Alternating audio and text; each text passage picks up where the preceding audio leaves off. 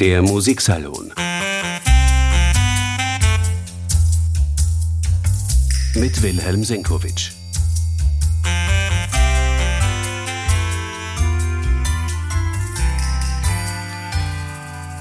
Herzlich willkommen, meine sehr geehrten Damen und Herren. Spät, aber doch hat es in diesem Jahr des 150. Geburtstags des Komponisten Max Reger eine wirklich außergewöhnliche Würdigung dieses Meisters gegeben. Der Geburtstag wäre ja eigentlich schon im März zu feiern gewesen, aber im August bei den Salzburger Festspielen 2023 haben die Berliner Philharmoniker unter der Leitung ihres Chefdirigenten Kirill Petrenko die Mozart-Variationen Opus 132 von Reger aufgeführt. Und das in einer Art und Weise, die wirklich vermutlich auch Skeptiker davon überzeugt hat, dass man die Musik Regers nicht vernachlässigen sollte. Er gehörte als Richard Strauss Zeitgenosse einst zu den vielgespielten Meistern der Spätromantik, aber in den vergangenen Jahrzehnten haben die Musiker und die Intendanten auf ihn mehr oder weniger ganz vergessen. Eine Aufführung wie die durch Petrenko und die Berliner sollte uns ein wenig wachrütteln. Grund genug, den heutigen Musiksalon einem kleinen tönenden Porträt von Max Reger zu widmen.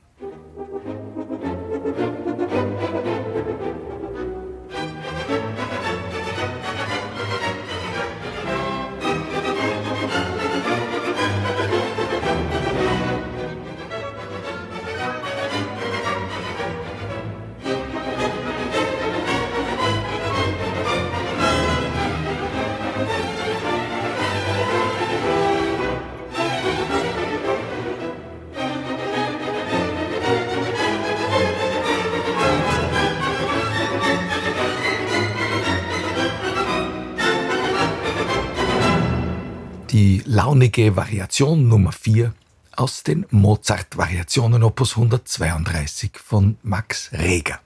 Das war ein Orchesterwerk, das früher bis um die Mitte des 20. Jahrhunderts sehr oft auf den symphonischen Programmen in aller Welt gestanden ist. Seither hat sich die Begeisterung für Reger in Grenzen gehalten, sie ist eigentlich komplett versiegt. Und das, obwohl der Komponist zu Lebzeiten mindestens so prominent war wie sein Kollege Richard Strauss. Und obwohl sich ein Avantgardist wie Arnold Schönberg sehr für das Schaffen Regers interessiert hat. In den legendären Aufführungen des Vereins für musikalische Privataufführungen, den Schönberg gegründet hatte, war Reger einer der meistgespielten Komponisten. Und das hatte seine Gründe. In einem Brief an Alexander von Zemlinski hat Schönberg einmal bekannt, Reger muss meiner Meinung nach oft aufgeführt werden. Erstens, weil er viel geschrieben hat. Zweitens, weil er bereits tot ist und man noch immer nicht Klarheit über ihn besitzt. Ich halte ihn für ein Genie. Also sprach Arnold Schönberg über Max Reger.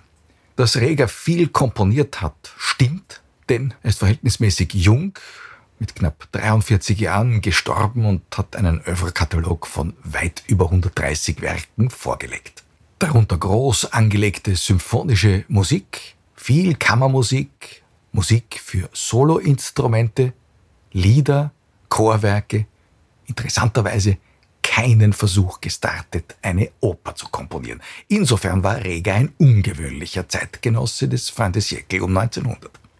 Er hat sich als Handwerker verstanden, als Musiker, der alle Gattungen bedienen können musste und der auch Freude an den kleinen Dingen hatte.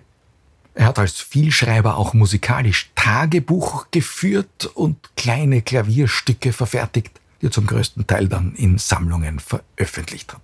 Wir besitzen zum Glück eine Möglichkeit, diesen Komponisten selbst Klavier spielen zu hören, obwohl er natürlich zu Lebzeiten keine richtigen Tonaufnahmen machen konnte. Aber Welte Mignon, die berühmten Klavierrollen, die hat Reger bespielt und das ermöglicht es, diese Rollen jetzt auf modernen Flügeln abzuspielen und Aufnahmen zu machen, die klingen, als wären sie gerade eben entstanden.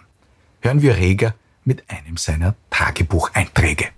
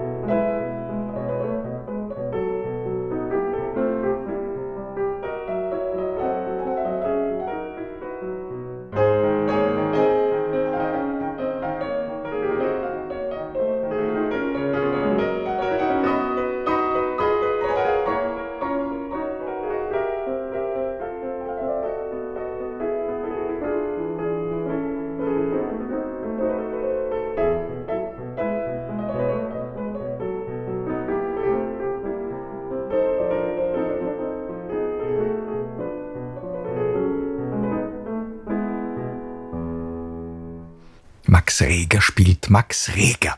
Zu kleinen Scherzen musikalischer Natur war Reger immer aufgelegt, auch in seinen Tagebucheintragungen, wie wir gerade gehört haben. Das ist ein frisch, fröhlich dahinhüpfendes Stücklein.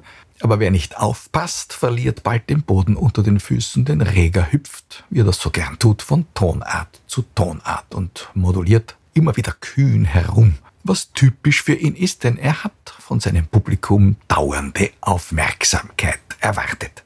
Auch in so verhältnismäßig kleinen Stücken, wie wir es eben gehört haben.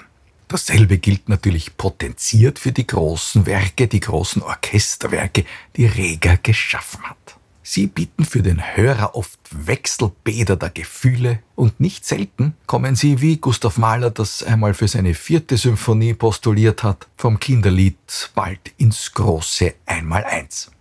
Apropos Kinderlied, ein ganz einfaches Lied aus einem Singspiel von Johann Adam Hiller hat Max Reger für seinen ersten großen Orchestervariationenzyklus verwendet. Und über dieses lustige Thema von Hiller sind ihm die unterschiedlichsten Charaktervariationen eingefallen. Er kommt wirklich vom Hundertsten ins Tausendste.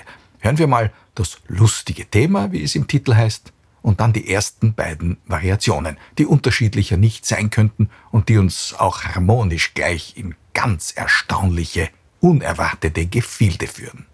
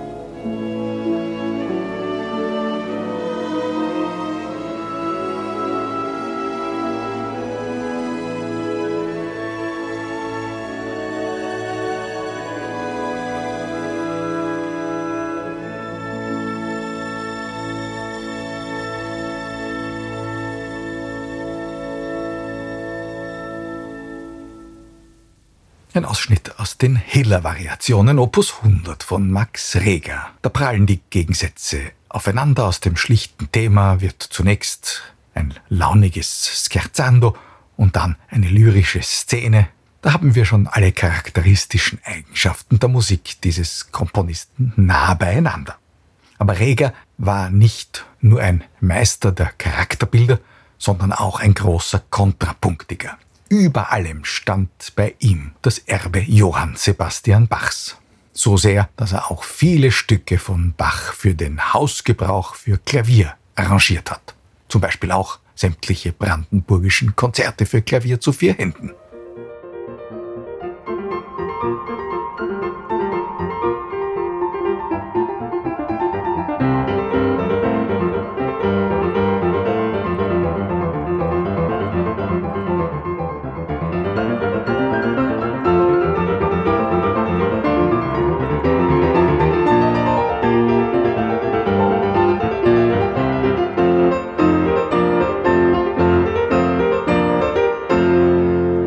Johann Sebastian Bach stand auch Pate für viele Instrumentalkompositionen und natürlich auch Chorwerke von Reger. Unter anderem hat er Sonaten und Suiten für Solostreicher vorgelegt, für Bratsche und wie Bach für Violoncello. Und da lässt sich studieren, wie fantasievoll Reger mit dem Erbe des Barock umgegangen ist. In seiner zweiten Cello-Suite findet sich eine Gavotte, und die klingt auf den ersten Blick ein wenig wie eine Hommage an Bach, was sie zweifellos auch ist. Und dann doch nicht nur der Gebrauch des Pizzicato, auch vor allem die harmonischen Ausschweifungen des Moll-Mittelteils verraten uns ganz eindeutig, dass es hier um Musik aus der Spätromantik geht. Mit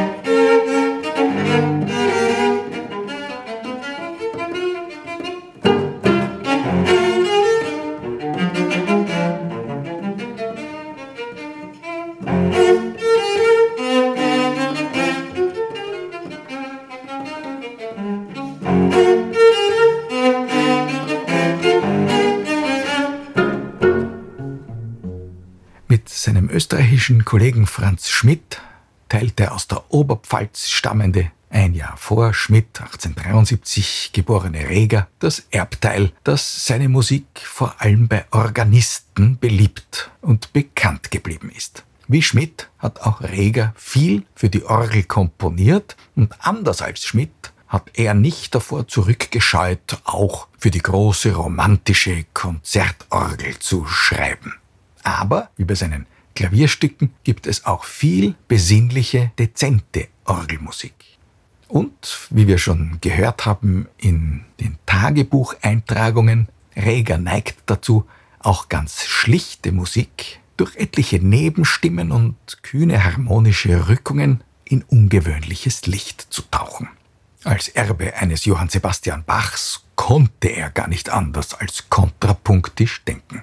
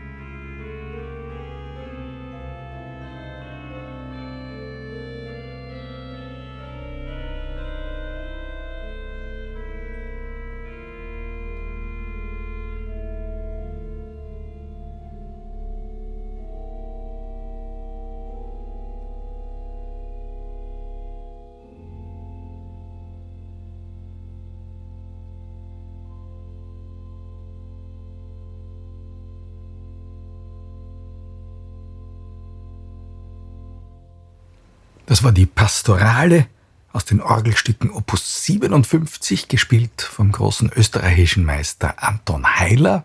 Da hören wir wirklich, wie Reger eine simple Melodie kontrapunktisch umspielt und harmonisch in immer neues Licht taucht. Ja, und der Stimmungszauberer Reger, der ist uns ja schon bei den Orchesterwerken eingangs begegnet. Eine seiner wichtigsten Orchesterkompositionen sind Viertondichtungen inspiriert von Gemälden Böcklins.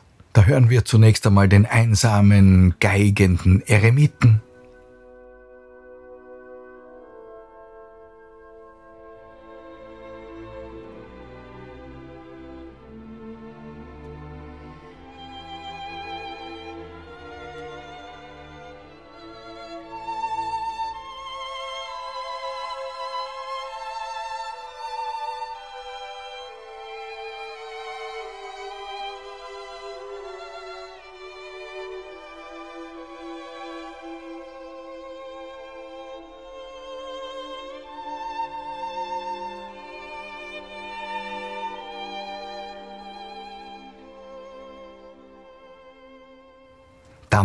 das Spiel der Wellen und dort entfesselt Poseidon über dem neckischen Getuschel der Nixen schnell einen regelrechten Sturm. Wie schon gesagt, es ist wie bei Maler vom Kinderlied zum großen Einmaleins. Und das geht in einer halben Minute.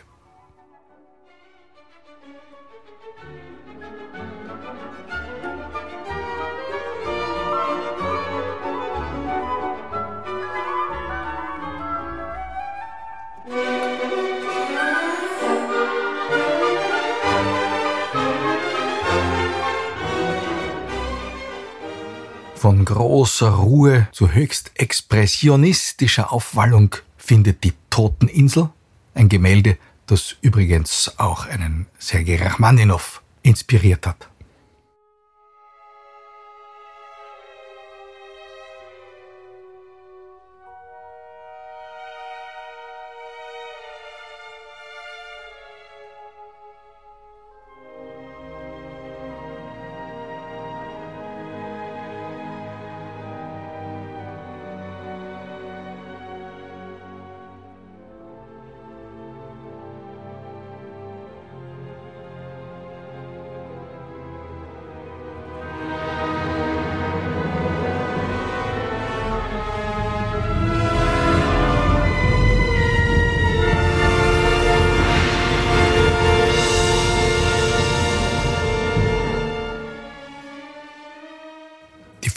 Vier Tondichtungen nach Böcklin schließen mit einem regelrechten Bacchanal.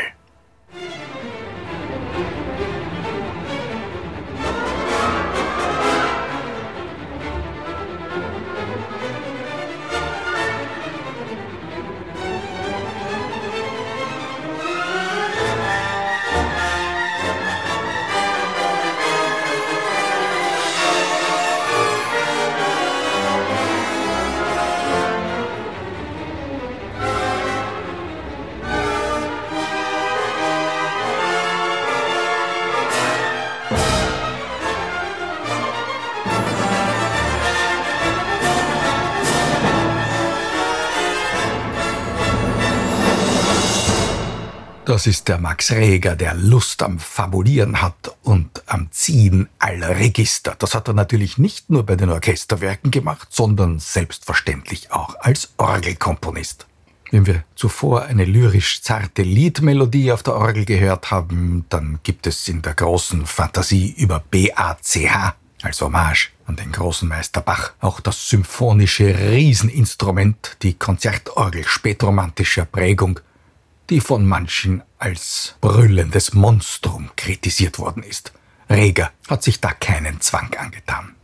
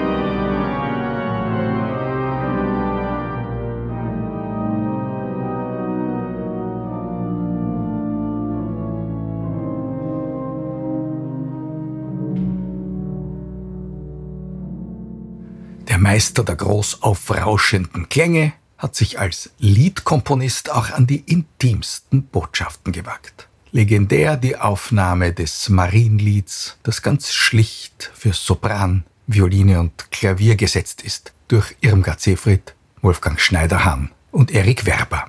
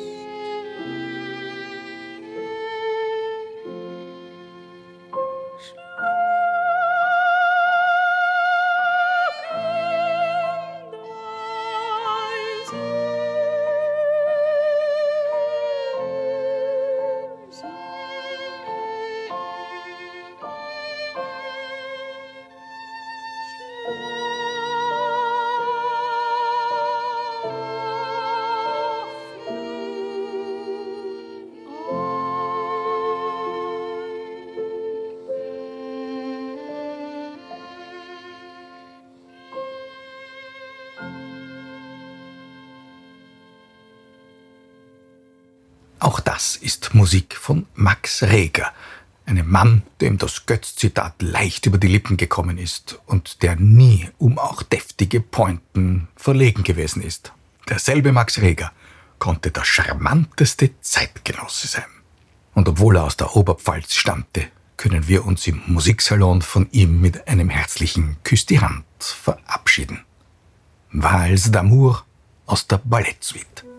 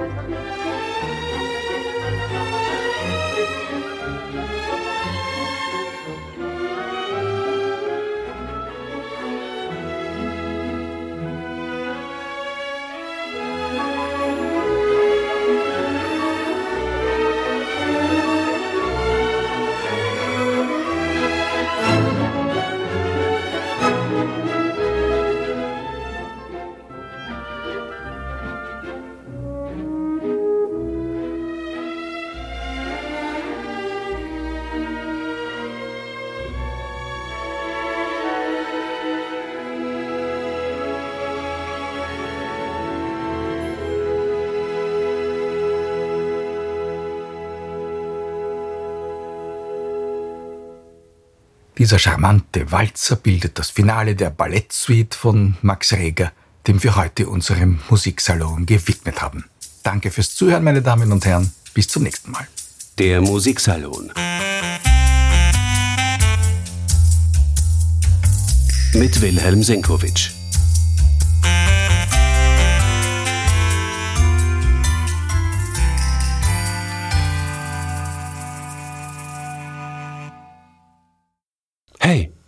Werbung. Hat auch Platz. Ich bin Anna Wallner Und ich bin Eva Winreuter. und wir beide, wir reisen auch in diesem Jahr wieder nach Tirol und berichten für Sie vom Europäischen Forum Alpbach. Dabei wird es um den Klimawandel gehen, um Europas Rolle in einer immer komplexer werdenden Welt, um Finanzen und um Sicherheit. Presse Play. Was in Alpbach wichtig ist. Ab 23. August täglich um 6 Uhr früh. Abrufbar unter diepresse.com-alpbach und überall, wo es Podcasts gibt. Unterstützt von der Erste Group. Wir freuen uns, wenn Sie wieder dabei sind.